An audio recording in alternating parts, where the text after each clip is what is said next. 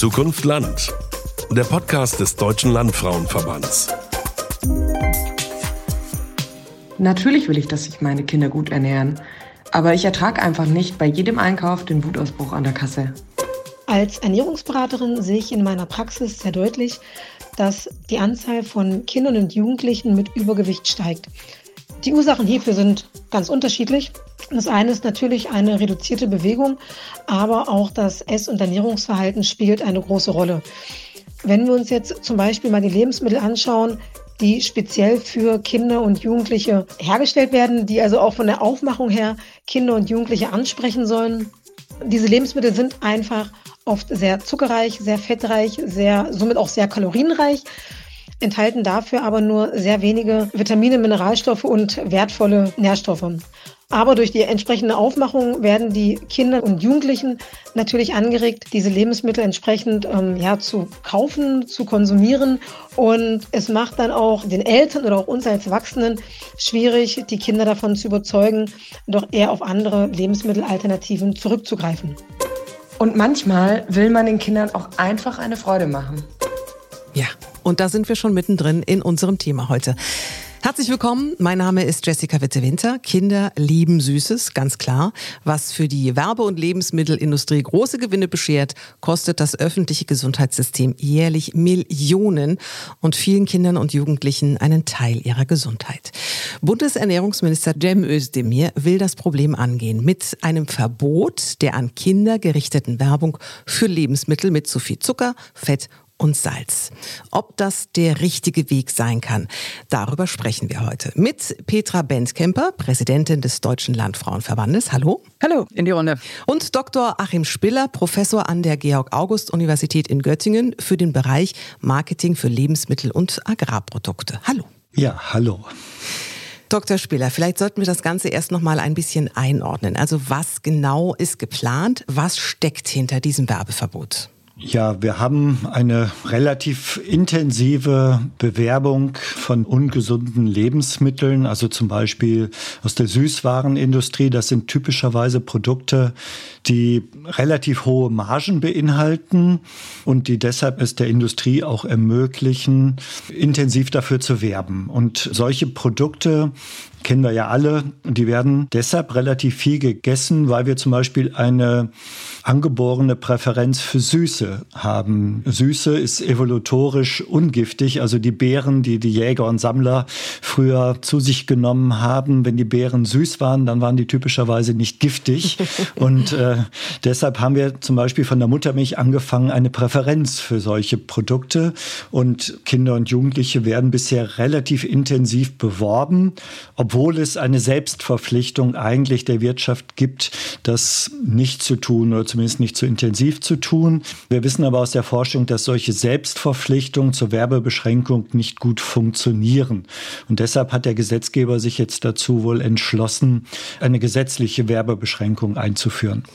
Frau Benkemper, warum denkt die Regierung denn mit einem Verbot eingreifen zu müssen? Also wie sieht denn der ernährungsbedingte Gesundheitszustand von Kindern natürlich auch im ländlichen Raum überhaupt aus? Ja, das geplante Werbeverbot, das zielt natürlich darauf ab, dass Kinder ja, diesen Werbebotschaften, die sie ja weder einschätzen können noch einordnen können, dass sie diesen Botschaften nicht weiterhin ausgesetzt sind. Wir wissen, dass 15 Prozent unserer Kinder übergewichtig sind, 6 Prozent sogar adipös. Und Corona, die Corona-Pandemie hat das auch noch einmal verschlimmert. Jedes dritte Kind zwischen 10 und 12 Jahren ist übergewichtig. Und wir wissen auch, dass das, was wir so im Kindesalter zu uns nehmen, was wir gewohnt sind, was wir essen und trinken, dass das sehr prägend ist für unser Essverhalten im weiteren Leben. Und der Grund für diese besorgniserregenden Zahlen, das ist nun mal einfach so, dass die viele Werbung, die über die Medien, über unsere Kinder und uns hereinprasselt, ja, das ist ein Grund für diese besorgniserregenden Zahlen. Die Gemeinschaftsverpflegung in Kita und Schulen, äh, das spielt auch eine Rolle. Fünf Hauptmahlzeiten in der Woche nehmen Kinder ja in der Schule oder im Kindergarten zu sich. Das spielt eine große Rolle in der Ernährung. Und ja, die gestiegenen Lebensmittelkosten führen unter Umständen auch dazu, dass man nicht immer so das Gesündeste kauft. Es ist eine Herausforderung für viele Eltern, Familien. Aber was einfach auch eine große Rolle spielt, ist, dass das Essverhalten überhaupt in der Familie, auch was Eltern vorleben, sie sind da ja vielfach einfach Vorbilder für unsere Kinder und nicht nur was sie essen, sondern auch wie viel sie sich bewegen. Das ist wirklich prägend für unsere Kinder. Hm. Herr Dr. Spieler, vielleicht können Sie uns noch ein bisschen besser verdeutlichen, wie so ein Werbeverbot überhaupt wirken kann. Also wie weitreichend ist so ein Verbot? Ja, wir haben ja eigentlich ganz gute Vorbilder aus der Anti-Tabak-Politik.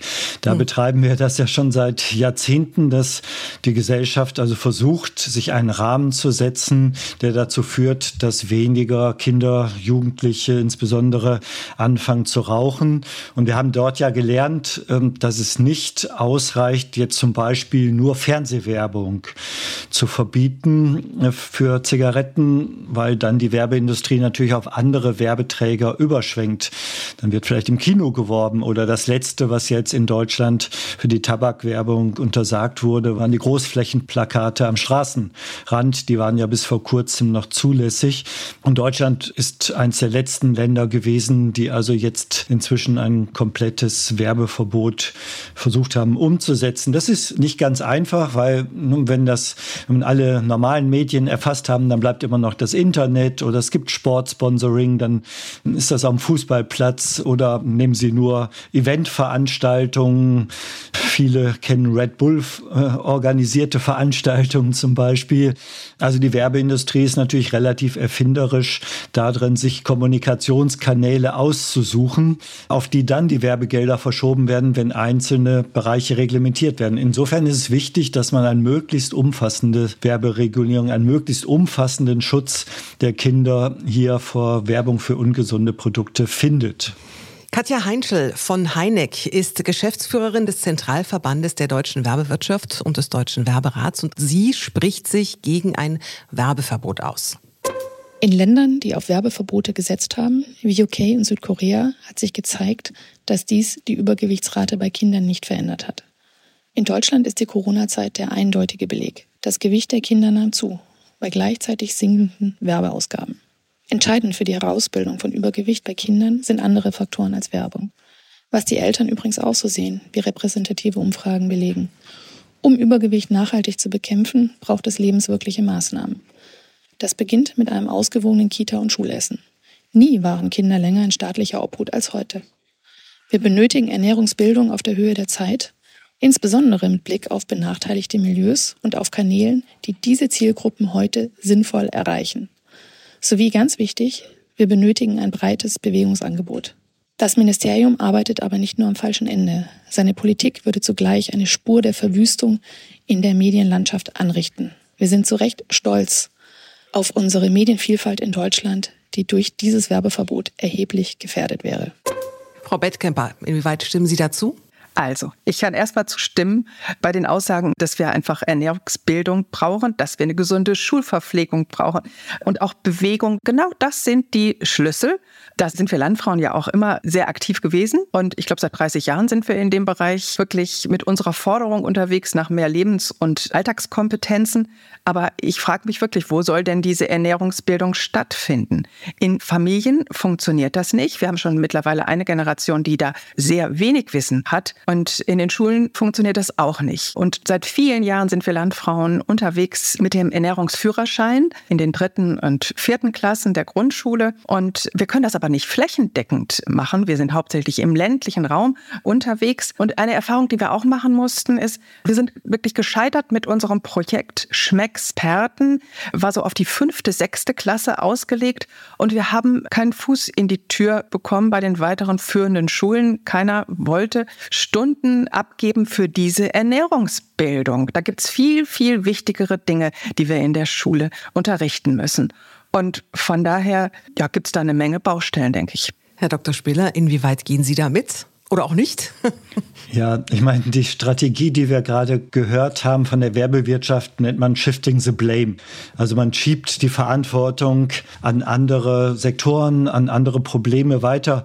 Und wie Frau Benkemper gerade schon sagte, natürlich sind das auch alles wichtige Baustellen, die wir haben. Aber das Besondere gerade bei einem solchen Thema wie Ernährung ist ja, dass all diese Hebel, auch eine Werberegulierung jetzt alleine wird das natürlich nicht komplett wird lösen, unser Problem, was wir in der Kinder- und Jugendernährung haben, sondern wir brauchen etwas, was wir in der Wissenschaft heute Policy Packages nennen, also Politikpakete, wo wir mehrere Instrumente zusammenfassen, um bei diesem schwierigen Themenfeld, wir haben es ja mit Kindern und Jugendlichen zu tun, die sich dann an bestimmte Geschmacksmuster gewöhnt haben, sind eingefahrene Verhaltensweisen oder eben Verhaltensweisen, die sich dann in dieser Zeit gerade einschleifen. Wenn man da dran ansetzen will, dann muss man mehrere Instrumente zusammenpacken, um Verhalten hier beeinflussen zu können. Und da ist die Werbeumgebung, die Frage, mit welcher Werbung werden Kinder und Jugendliche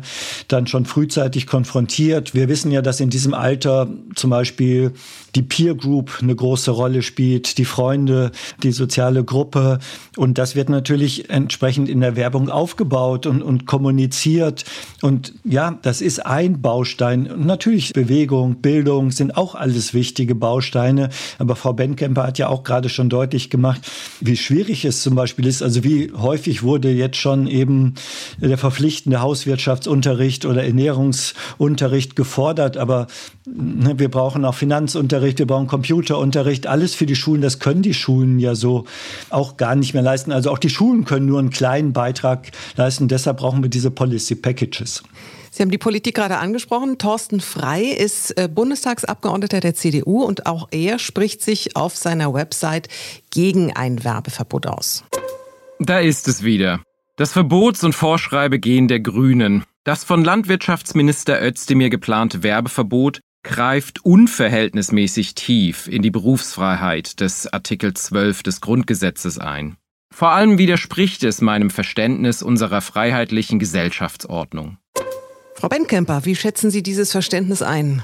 Ja, Gebote und Verbote sind einfach ganz wichtig für unser gesellschaftliches Zusammenleben. Wo ein Stoppschild ist, da muss ich nun mal stoppen. So. Und überall da natürlich, wo verschiedene Interessen aufeinandertreffen, da müssen wir die Interessen natürlich auch gut abwägen. Und in diesem Fall ist es natürlich das Interesse der Werbewirtschaft und auch der Lebensmittelindustrie, was natürlich der Gesundheit unserer Kinder gegenübersteht. Hm. Herr Dr. Spiller, was können Sie da noch ergänzen? Ja, es ist eben auch wichtig, nochmal zu betonen, weil das häufig anders dargestellt wird, dass wir schon wissenschaftliche Evidenz dafür haben, dass ein solches Werbeverbot wirkt.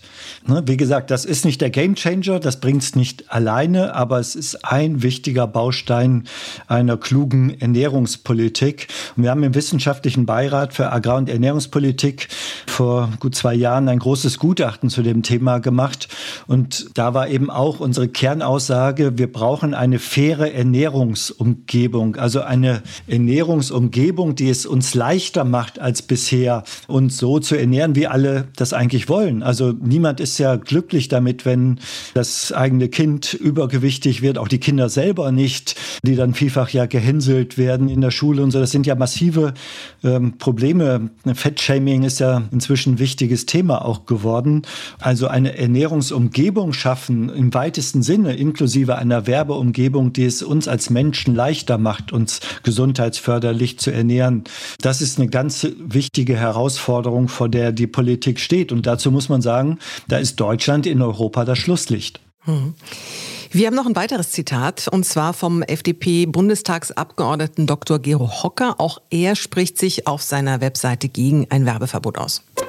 Und schließlich besitzen auch Eltern eine besondere Verantwortung. Wenn etwa während der Sportschau eine Werbeeinblendung für eine Süßigkeit erfolgt, könnten Eltern auf die Diskrepanz zwischen sportlichem Erfolg und einer dauerhaft ungesunden Ernährung hinweisen. Jede Konfrontation mit diesen Lebensmitteln bietet auch eine Chance für Eltern, ihre Kinder beim Reifeprozess zu unterstützen, damit sie letzten Endes frei und selbstbestimmt durch diese Welt gehen können. Frau Bendkemper, was halten Sie denn von diesem Vorschlag? Ja, dieser Vorschlag setzt ganz viel voraus. Also zum einen, und das haben wir an vielen Stellen, das hat Achim Spiller schon gesagt, zum einen das Wissen der Eltern um gesunde Ernährung, dann müssen Eltern auch Bescheid wissen über die Sensibilität der Wirkung von Werbung und dass Eltern mit Kindern natürlich über Werbung sprechen sollten. Ja, ich stelle mir das gerade so vor, bei der Sportschau spreche ich dann mit meinem Sohn und meiner Tochter über Werbung und über die Werbeeinblendungen. Also ich halte das für sehr, sehr wirklichkeitsfremd. Kann mir das nicht so ganz vorstellen. Ja, es ist einfach schwierig, glaube ich, auch für Eltern, diese Gespräche so einfach in diesen Lebensalltag immer einzubinden. Herr Dr. Spiller, was denken Sie? Ja, das Problem ist, wen erreichen wir mit Ernährungsbildung? Also ich glaube, wir haben sowas wie eine bildungsbürgerliche Schlagseite in unserer Ernährungspolitik. Wir erreichen einen Teil der Gesellschaft damit. Und natürlich ist das ein wichtiger Punkt, dass Eltern auch Verantwortung übernehmen für ihre Kinder. Aber wir müssen einfach zur Kenntnis nehmen, dass wir damit nicht die gesamte Gesellschaft erreichen können und dass wir auf der anderen Seite sogar mit dieser starken Individualisierung der Ernährungsverantwortung, indem wir eben sagen, das ist Aufgabe im Wesentlichen der Eltern und das ist dann Aufgabe der einzelnen Individuen und dann der Kinder selber, klarzukommen in einer Umgebung, die es ihnen so schwer macht macht, sich gesund zu ernähren. Mit dieser starken Individualisierung bauen wir ja auch einen totalen Druck auf bei den Menschen. Also ich kann nur mal jetzt so ganz beispielhaft sagen, dass in der Klasse meiner Tochter, das war auf dem Gymnasium und da war der Adipositas-Anteil relativ gering, aber dafür war der Anteil der insbesondere Mädchen mit Magersucht, der war höher als der Adipositas betroffenen Kinder, weil dieser gesellschaftliche Druck so groß ist inzwischen. Also Magersucht ist auch ein Riesen vielleicht noch ein größeres Problem, weil es ja eine unheimlich schwer heilbare Krankheit ist. Das heißt, wir müssen ein Stückchen den Druck wegnehmen von den Individuen. Wir müssen uns den gesellschaftlichen Rahmen geben, der es den Menschen leichter macht und gerade unseren Kindern und Jugendlichen leichter macht, sich gesundheitsförderlich gut zu ernähren. Manon Struck-Pazina ist Leiterin der Öffentlichkeitsarbeit des Lebensmittelverbandes Deutschland. Sie sagt, dass ihr für ein Werbeverbot vor allem die Zahlen fehlen. Wenn man sich mal anschaut, wofür die Werbeverbote eingesetzt werden sollen, dann ist es ja am Ende des Tages die Übergewichtsprävention. So wird es zumindest von der Politik verkauft. Und mal abgesehen davon, dass es eben keine wissenschaftlichen Studien gibt, die belegen, dass es einen Zusammenhang gibt zwischen Werbung und Übergewicht, also zwischen diesem Endpunkt, muss man sich dann eben die Frage stellen, ist das wirklich die geeignete Maßnahme? Natürlich wirkt Werbung. Ja, sie ist dafür da, dass man eine Marktverschiebung hat, dass die Produkte, für die geworben werden, äh, vielleicht mehr gekauft und gegessen werden. Aber es gibt eben keinen Effekt auf die Übergewichtsentwicklung. Inwieweit gehen Sie damit, Herr Dr. Spiller? Ja, die Prämisse stimmt schon nicht, dass es keine wissenschaftlichen Studien dazu gäbe. Die gibt es. Die zeigen auch auf, dass eine solche Werberegulierung wirkt. Wie gesagt, der Einfluss, das ist kein Gamechanger. Ne, und dieses Shifting the Blame dann zu sagen, es liegt jetzt im Wesentlichen an der Bewegung, es liegt an der Bildung, das hilft uns nicht weiter an der Stelle, sondern es kommt gerade genau darauf an, eben an allen möglichen Baustellen zu arbeiten und den Kindern Hilfestellung zu geben. Natürlich spielt Bewegung eine Rolle dabei, aber Werbung spielt eben auch eine wichtige Rolle und in vielen anderen Ländern der Welt ist das ja auch schon umgesetzt. Deutschland ist wirklich ausgesprochen zurückhaltend dabei, Kinder und Jugendliche bisher zu schützen. Viele andere Länder haben auch schon verbindliche Formen der Werberegulierung eingeführt und die wissenschaftliche Forschung zeigt, dass das schon einen Beitrag leistet. Frau Benkemper? Ja, ich kann Achim Spieler nur beipflichten. Es gibt viele Bausteine, die einfach wir angehen müssen. Und vielleicht kann mir Achim Spieler da auch nochmal weiterhelfen. Also das Argument einer milliardenschweren Industrie, das kann ich immer nicht so ganz nachvollziehen. Wenn es denn doch gar keinen wirtschaftlichen Effekt hat, die Werbung, das höre ich immer wieder, oder die Werbung ja nur dazu dient, seine Position gegenüber den Mitbewerbern zu stärken. Also da fehlt mir so ein bisschen die Fantasie, Achim, äh, vielleicht Kannst du mir weiterhelfen?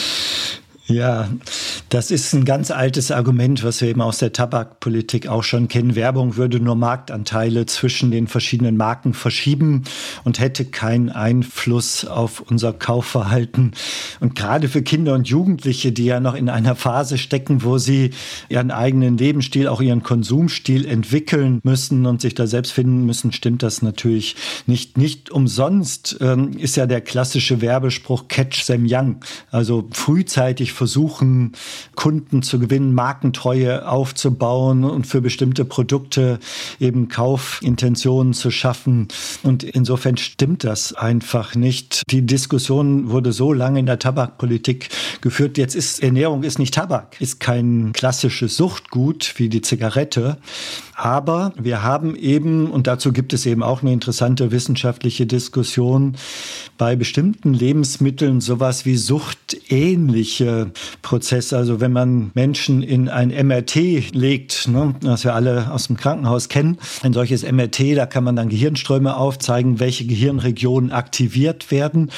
Und dann kann man zum Beispiel sehen, wenn man den Menschen Produkte gibt, die ein hohes Kohlenhydrat- und Fettverhältnis haben, was so ungefähr dem von Chips entspricht, wie dann das Belohnungszentrum im Gehirn aktiviert wird. Etwas, was wir eben sonst auch bei suchtähnlichen Prozessen sehen. Das ist eben etwas, was in der Ernährungsforschung heute als Mismatch-Theorie bezeichnet wird. Also ein Missverhältnis zwischen unserer genetischen Ausstattung. Wir sind programmiert genetisch für Hungerzeiten. Wir sind programmiert, uns ausreichend Vorrat anzufuttern, wenn die nächste Hungerzeit kommt. Wir sind programmiert auf kalorienreiches, süßes, fetthaltiges, weil uns das im Zweifel den Vorrat für die nächste Hungerzeit gegeben hat. Wir haben zum Beispiel kein gutes Sättigungsgefühl als Menschen für Getränkekalorien.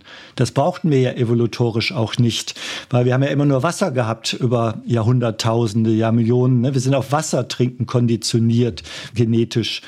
Naja, und merken eben nicht, wenn wir sehr kalorienreiches Getränk oder merken das nicht schnell genug, dass uns das eigentlich dann in sehr kurzer Zeit sehr viele Kalorien zuführt. Und dieses Missverhältnis, dafür müssen wir uns eben gesellschaftlich die Regeln geben, die uns dann ein Stückchen vor uns selber sozusagen schützen, also so eine Art Selbst Bindung, wie Odysseus sich an den Mast gebunden hat vor den Sirenen und sich dann selbst geschützt hat. So müssen wir uns als Gesellschaft ein Stückchen selber schützen und insbesondere unsere Kinder.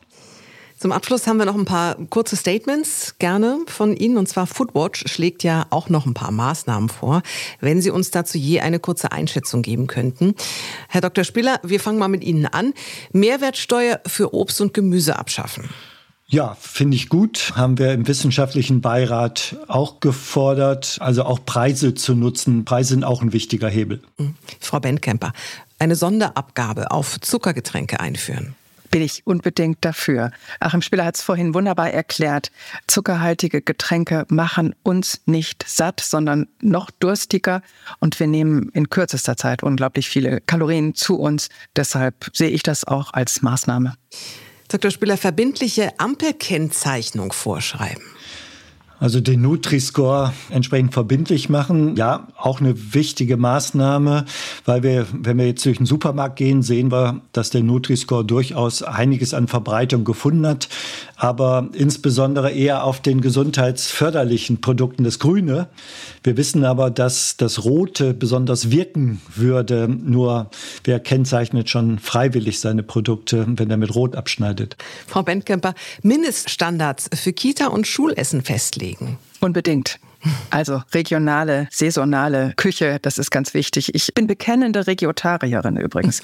Und von daher, aber auch diese Schulverpflegung unter Einbeziehung der Vorgaben, die wirklich die Deutsche Gesellschaft für Ernährung macht, das halte ich für ganz wichtig. Und vielleicht noch einen kleinen Schlenker. Schulkioske, die muss man sich auch mal sehr genau angucken. Das Angebot, was da so im Schulkiosk ist, das befremdet mich doch immer wieder. Das stimmt.